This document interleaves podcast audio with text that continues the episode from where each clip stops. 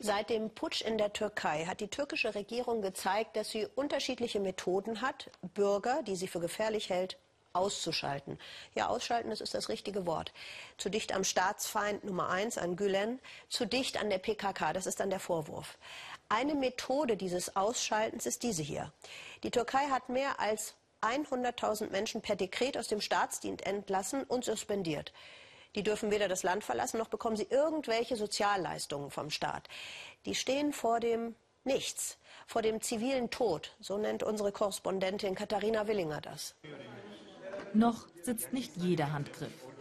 Ulas Bayraktar steht erst seit einigen Monaten hinter dem Tresen. Im Frühjahr 2017 wurde der Politikdozent entlassen, bekam wie so viele andere Beamte ein Berufsverbot und eine Ausreisesperre. Was nun, war die große Frage, die er sich stellte. Wir wollten unbedingt etwas hier in unserer Stadt, also in Mersin, machen. Wir wollten klarstellen, wir gehen hier nicht weg. Wir werden neue Wege finden, das, was wir früher an der Uni gemacht haben, auch weiterhin zu machen. Ulasch hatte die sogenannte Friedenspetition türkischer Akademiker unterzeichnet. Deshalb wurde er per Dekret entlassen und bekommt nun keinerlei Unterstützung. Kein Arbeitslosengeld, später auch keine Rente. Zusammen mit anderen entlassenen Kollegen hat er inzwischen ein eigenes Café eröffnet. Mit Bibliothek. Kulturhane, Kulturhaus haben sie es genannt. Regelmäßig finden hier Workshops und Lesungen statt. Wissen teilen, einen Ort zum Lernen, zum Diskutieren und kritischen Hinterfragen bieten, das war Ullers Wunsch. Für mich sind das hier die Samen der Hoffnung. Ob sie aufgehen oder verdorren, das wissen wir noch nicht. Aber bislang blüht hier alles. Und wir erhalten sehr viele Nachrichten, in denen uns die Leute sagen, ihr habt uns wieder Hoffnung gegeben.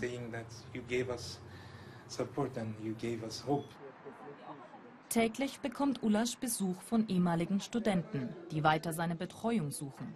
Auch Chansu gehört dazu. Am Wochenende kellnert sie hier.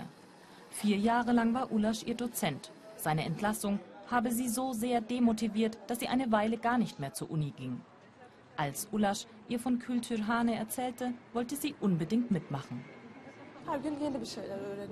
Hier lerne ich jeden Tag etwas dazu. Ich sehe das hier gar nicht als meine Arbeit. Wir reden, lesen Bücher, wir tauschen unsere Meinungen aus. Über Politik, aber auch über andere Themen. Dieser Ort tut mir richtig gut. Eine Insel der Hoffnung nennt Ulasch das Café. Die Arbeit hier gäbe ihm Kraft und lenke ihn von privatem Kummer ab. Seit acht Monaten hat er seine Frau nicht mehr gesehen. Sie arbeitet an einer Uni in Deutschland. Er darf nicht ausreisen. Sobald sie in die Türkei kommt, droht ihr das auch. Ich schicke ihr jeden Tag E-Mails, wie ein Tagebuch. Wenn sie zurückkommt, soll sie jedes Detail dieses Ortes kennen, jedes Detail unseres Lebens, nachdem sie fortging. Haben Sie die Papiervögel gesehen?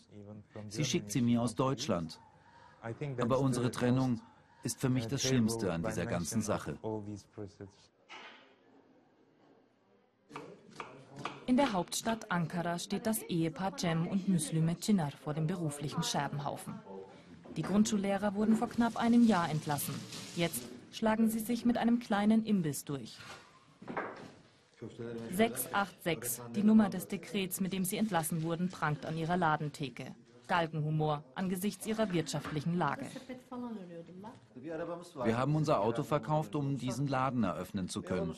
Wir haben zwei Kinder. Und irgendwie müssen wir ja über die Runden kommen. Heute haben Sie Besuch von Kemal Inal. Der Kommunikationswissenschaftler sammelt die Geschichten entlassener Akademiker, um sie in einem Buch zu veröffentlichen.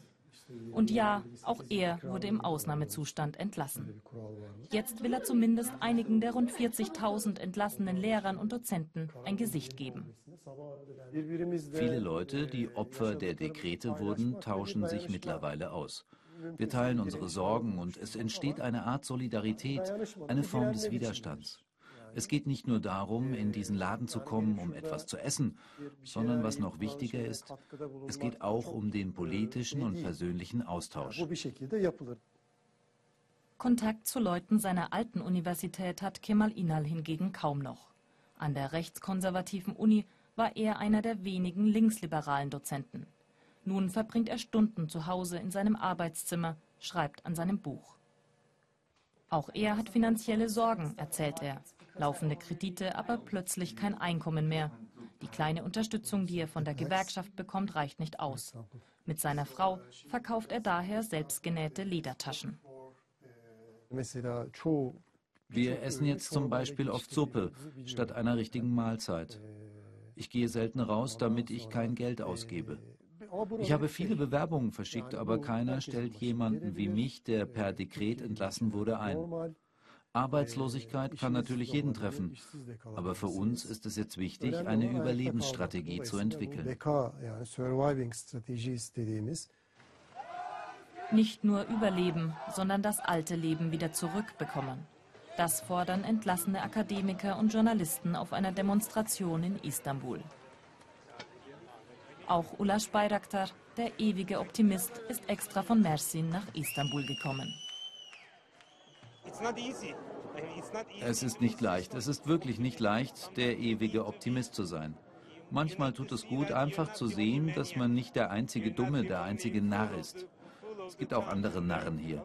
Sie zu sehen hilft, dass man den Glauben an sich selbst nicht verliert. Man tankt Kraft, um nicht unterzugehen und den Kampf weiterzuführen.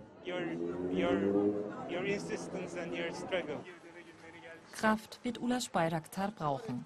Gegen jeden Akademiker, der damals die Friedenspetition unterzeichnete, soll nun auch rechtlich vorgegangen werden.